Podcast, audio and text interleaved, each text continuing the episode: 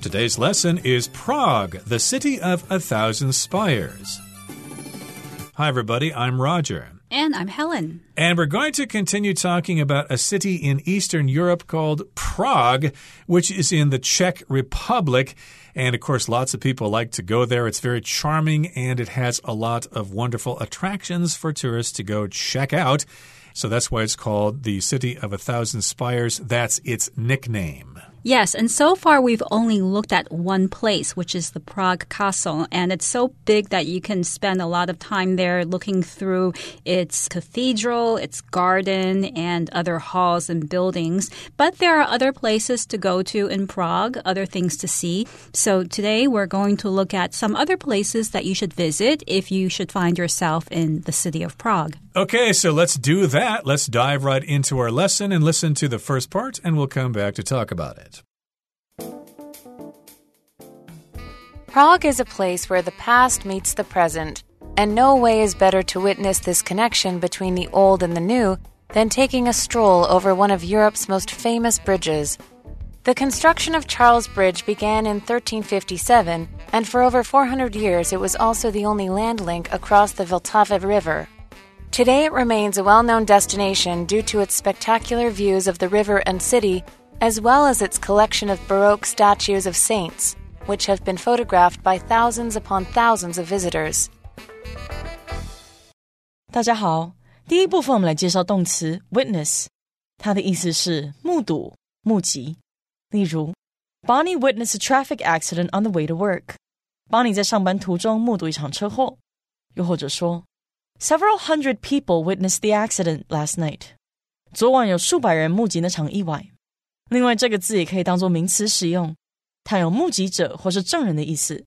举例来说，Donna was a witness to the car accident, so she had to answer the police officer's questions. Donna 是这起车祸的目击证人，所以她得回答那位警察的问题。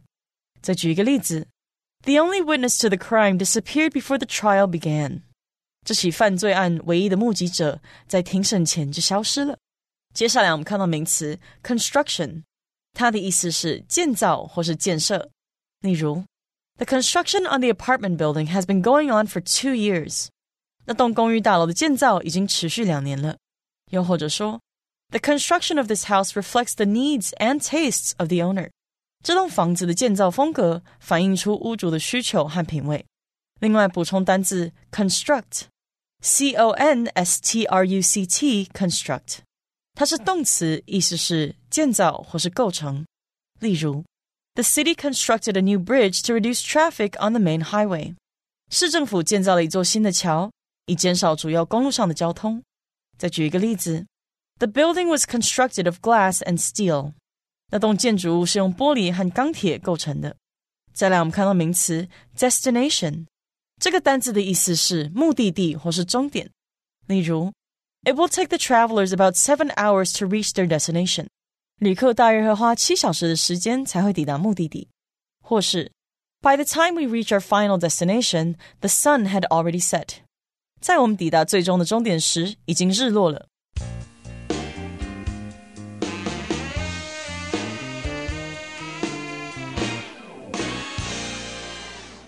So last time we looked at Prague's history, and today we're going to look at how the history of Prague comes to meet Prague's present time.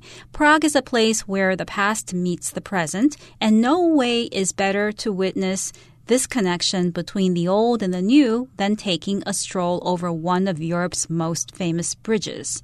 So basically, Prague is a city that has the past and the present melded together, and you can find places in the city to see how the past and the present come together to form something completely unique. To see something like this means to witness it. So to witness is basically to see something happen. A lot of times the word witness is used to refer to crimes. Somebody might have witnessed a crime taking place and the police wants to talk to that witness. So in that case, the word witness can also be the person, the noun, witness, and it can also be a verb to witness something. Right. It means to see something that is unusual and is not usually seen. So, yes, indeed, you can witness this connection between the old and the new. And you can do that by taking a stroll over one of Europe's most famous bridges, which is the Charles Bridge. Okay, so again, Prague is an old city, but it doesn't only have old buildings. It's got some modern architecture as well. So we need to establish a connection between the old and the new. We need to see all of those in one view. And you can do that if you walk out onto the bridge. It's one of Europe's most famous bridges. Of course, there are lots of famous bridges in the world and in Europe, but this one here is a very famous bridge. And of course, if you look at tourist brochures or tourist posters, of Prague, most of them are going to be showing the Charles Bridge. Yes, and the construction of Charles Bridge began in 1357, and for over 400 years, it was also the only land link across the Vltava River. So, construction means the process of building something. You construct a bridge, and the process or the act of constructing this bridge is the construction. You can also use the word to refer to a company, such as a construction company, which is a company that you would use to build something, to build a house or to build a building. And the construction of Charles Bridge took a long time. It began in the 14th century in 1357.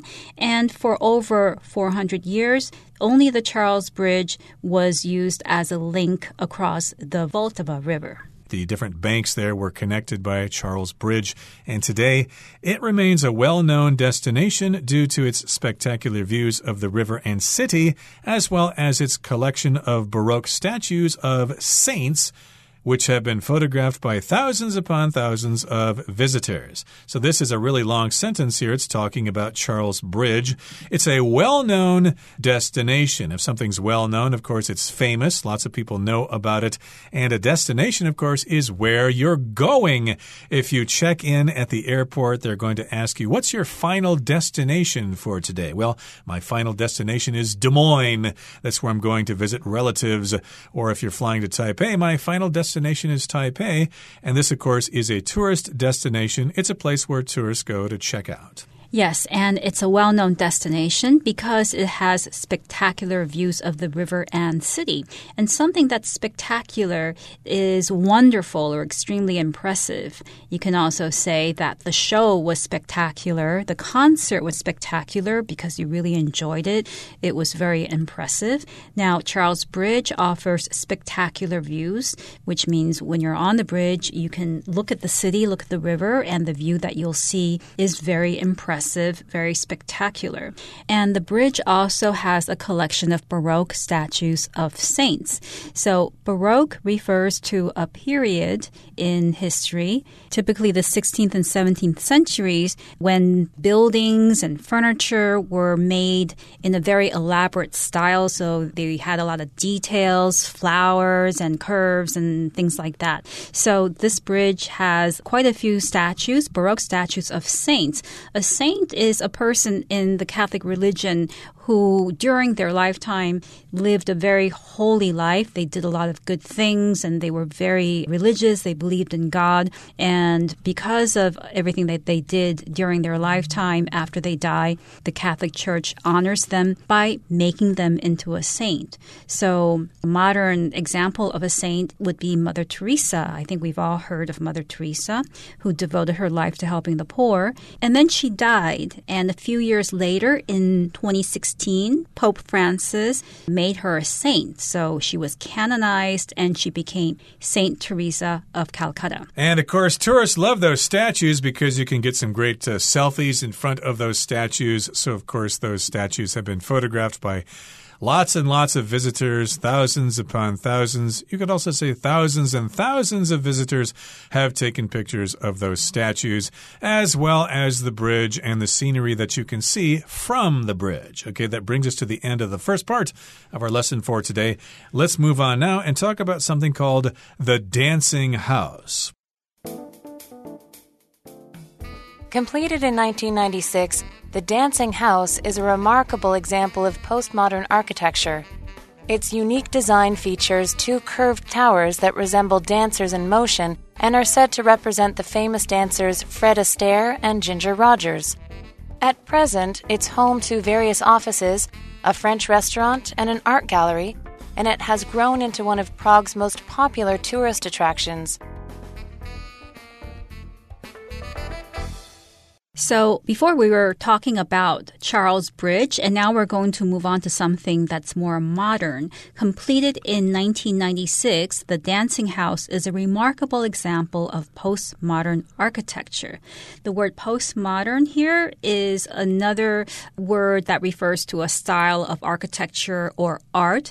And here we're talking about a style of architecture that was developed after modernism. Modernism existed in the 20th century, from the early 20th century, around 1900, 1910, all the way up to around 1950.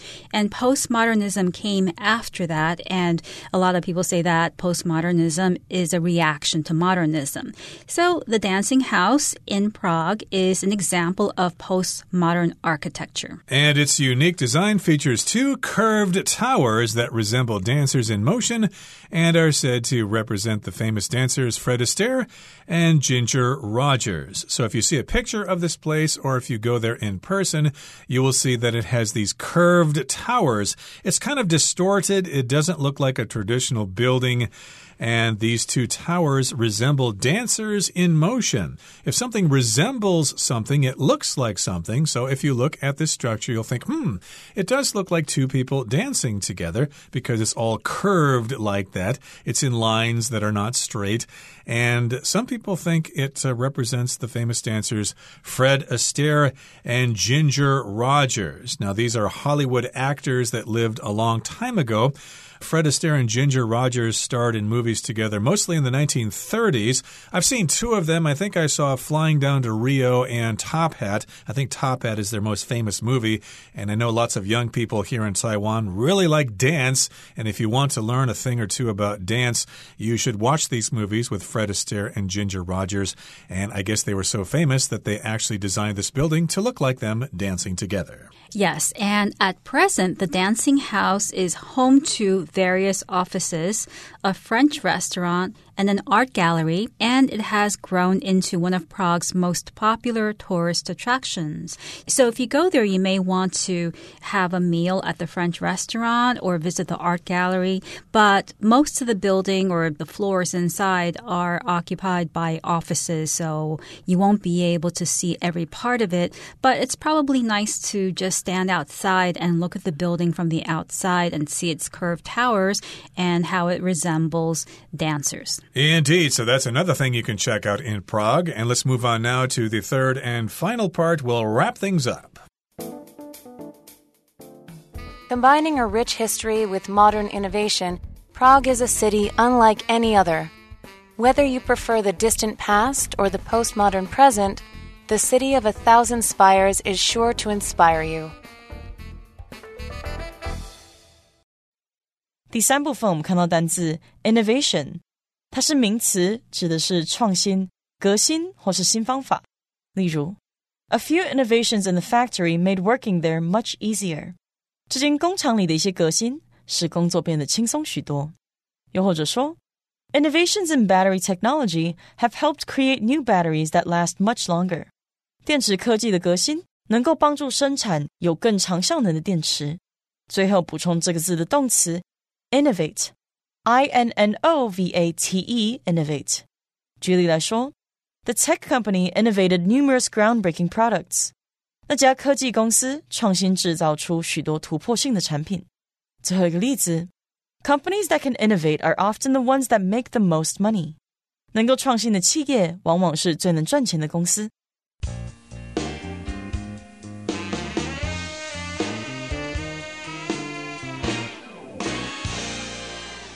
Combining a rich history with modern innovation, Prague is a city unlike any other.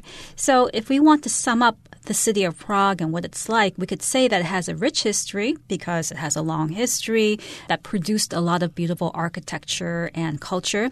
And it also has modern innovation. So, innovation refers to the invention of new things or the development of new ideas, new methods, new equipment. For instance, you can say that Apple is a company that's known for its creativity and innovation in the technology or information technology industry.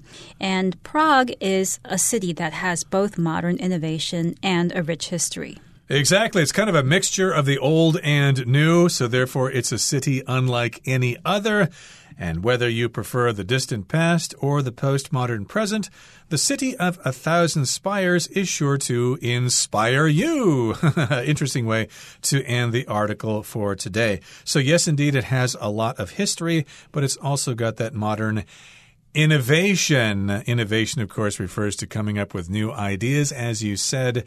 And if you're innovative or innovative, I think you can pronounce it both ways, that means you are someone who comes up with lots of new ideas.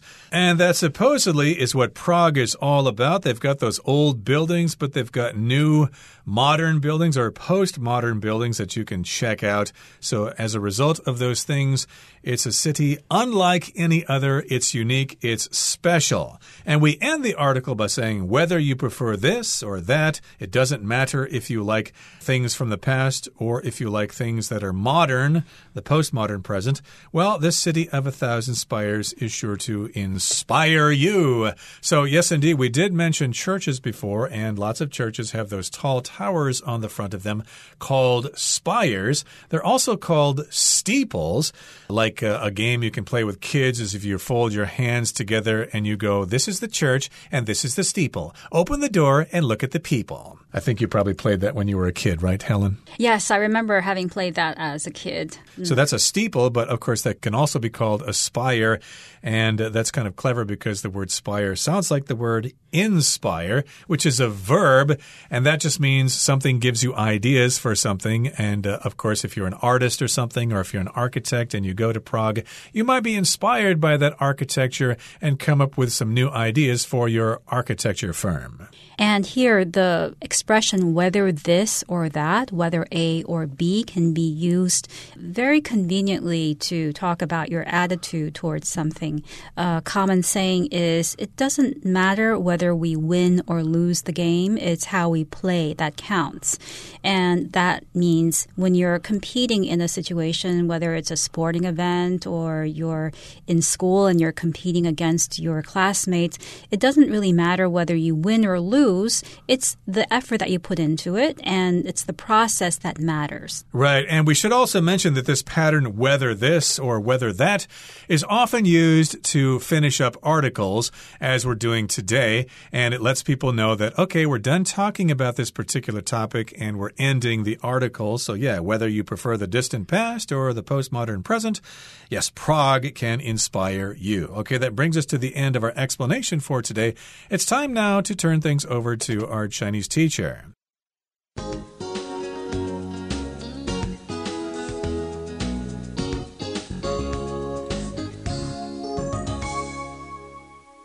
各位同学，大家好，我是 Hanny。我们来看今天的文法重点。课文一开始提到，布拉格是一个过去与现在相遇的地方。那他写说，No way is better to witness this connection between the old and the new than taking a stroll over one of Europe's most famous bridges。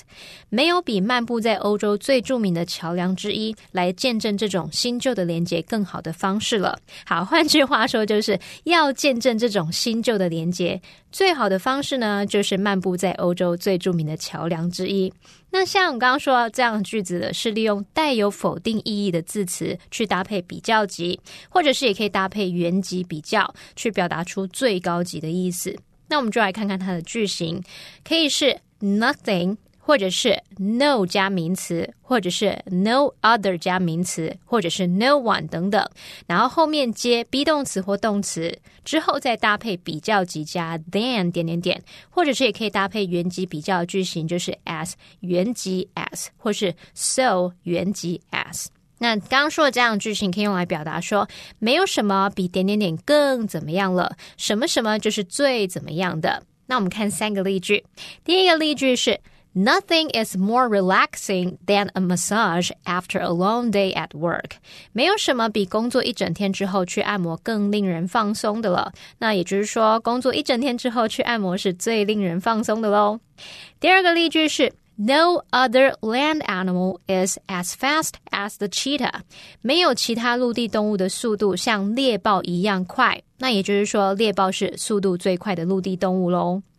第三个例句是 No one in the office works so hard as Max。办公室里没有其他人像 Max 一样努力。那也就是说，Max 是办公室里面工作最努力的人了。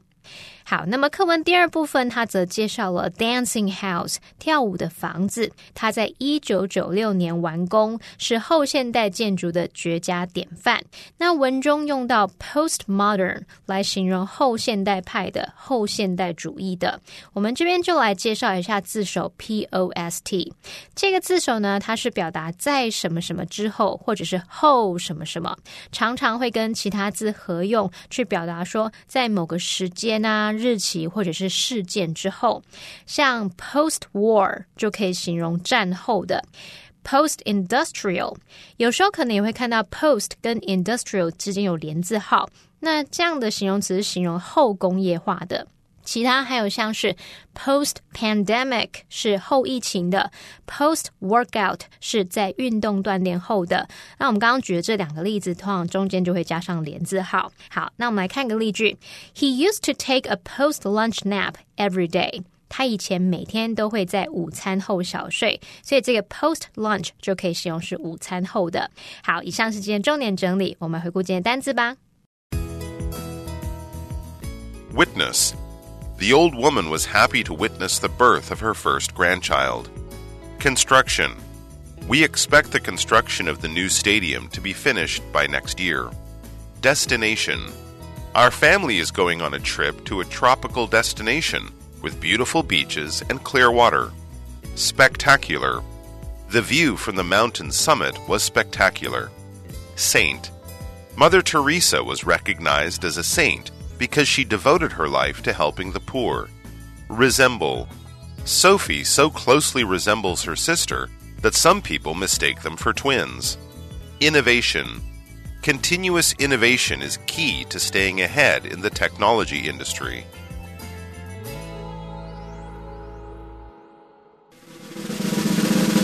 Discussion starter starts now.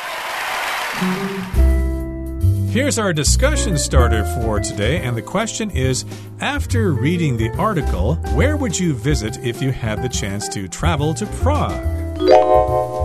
The iconic Prague Castle is the place I'd like to visit the most, since I'm really interested in stained glass windows, so I would like to see the one that's in the St. Vitus Cathedral. Does sound pretty cool, does sound pretty interesting. I like castles as well, but still, I would definitely visit the dancing house because I am into dance. I don't really know how to dance myself, but I would like to check this house out and see if it does indeed look like Fred Astaire and Ginger Rogers dancing together. Of course, if I saw that house, it would remind me instantly of an old Ginger Rogers movie called Gold Diggers of 1933. That was a musical movie. I don't think Fred Astaire was in that one, but uh, Ginger Rogers was. And of course, she did a lot of dances in that movie. It was quite entertaining, and indeed, I think the dancing house would be something to see.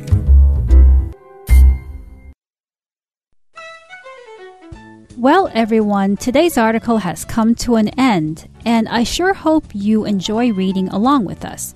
I am Helen. I am Roger. See, See you, next time. time.